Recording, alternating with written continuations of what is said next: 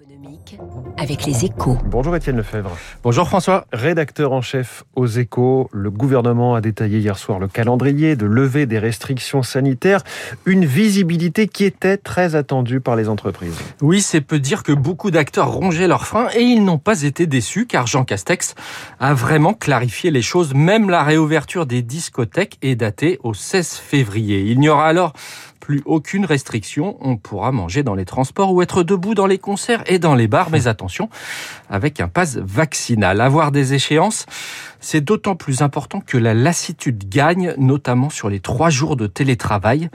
Une obligation prolongée jusqu'au 2 février dans les entreprises. Mais l'annonce la plus symbolique, c'est peut-être la fin du port du masque dans les écoles après les vacances de février.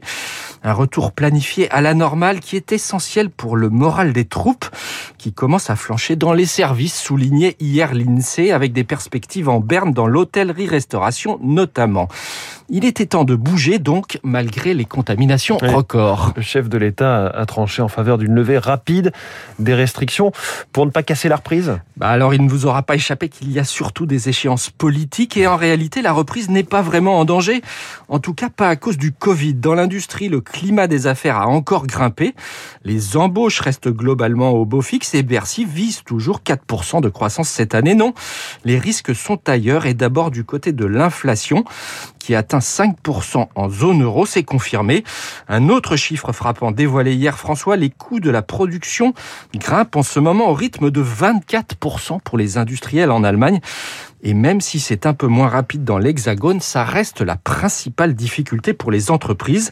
Avec les pénuries de matières premières et de composants, si d'autres usines chinoises venaient à fermer à cause du variant Omicron, et oui, on en revient encore toujours au Covid, désolé. Merci quand même Étienne Lefebvre. Macron fait le pari du retour à la normale. C'est le titre à la une de votre journal Les Échos ce matin. Bonne journée, bon week-end Étienne. Il est 7h12. Nous ne sommes qu'au début de l'année, hein, mais on sait déjà qu'elle sera record pour les dividendes. Explication sur ce phénomène, euh, plus fort d'ailleurs en France qu'en Allemagne. Alexis Karklins-Marché, invité de l'économie.